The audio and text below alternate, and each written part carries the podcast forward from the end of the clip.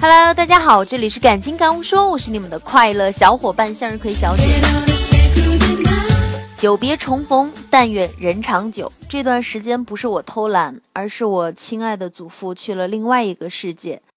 他养我、育我、疼我、爱我二十四载，愿有来生。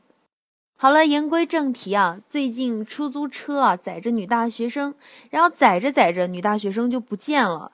这个事情我觉得呢，要从几个方面来看。首先肯定是这个社会啊坏人太多，真是一群败类。二十多岁的花季，这群禽兽是如何下得了手的？法网恢恢，天理昭昭，终会将你们绳之以法。还有呢，我觉得现在的很多女大学生真的是猪脑子。上次我看见一个新闻，说一个五十多岁的老男人发布了给儿子找家教的一个广告。老男人对这个前来应招的这个女大学生呢，就强奸未遂，然后百般追求。最后，这名女大学生居然跟他同居了，并且怀孕了。哎呦，说这么多，其实就是想告诉大家，不要贪图便宜坐黑车。坐上出租车以后呢，可以记下对方的这个号码，当着司机的面给家人打电话，并报出出租车的车牌号。自我保护意识呢，不能太薄弱，姑娘们长点心吧。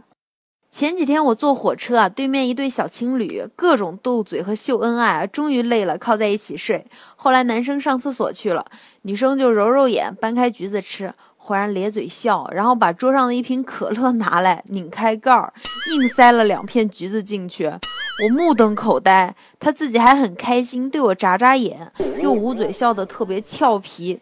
然后我就火了，我说你娇羞个头啊！你男朋友那瓶在他自己包里啊，桌上那瓶是我的。你们看看这智商，你不被骗谁被骗呢？在这里说这么多没有别的目的啊，学会保护自己是一门必修课。能坐公交呢就尽量坐公交，天太晚如没有结伴的同行的人呢，就干脆找个正规的旅店。出门在外别省钱。最后把命都给搭进去了。好了，希望各位每天都很安全。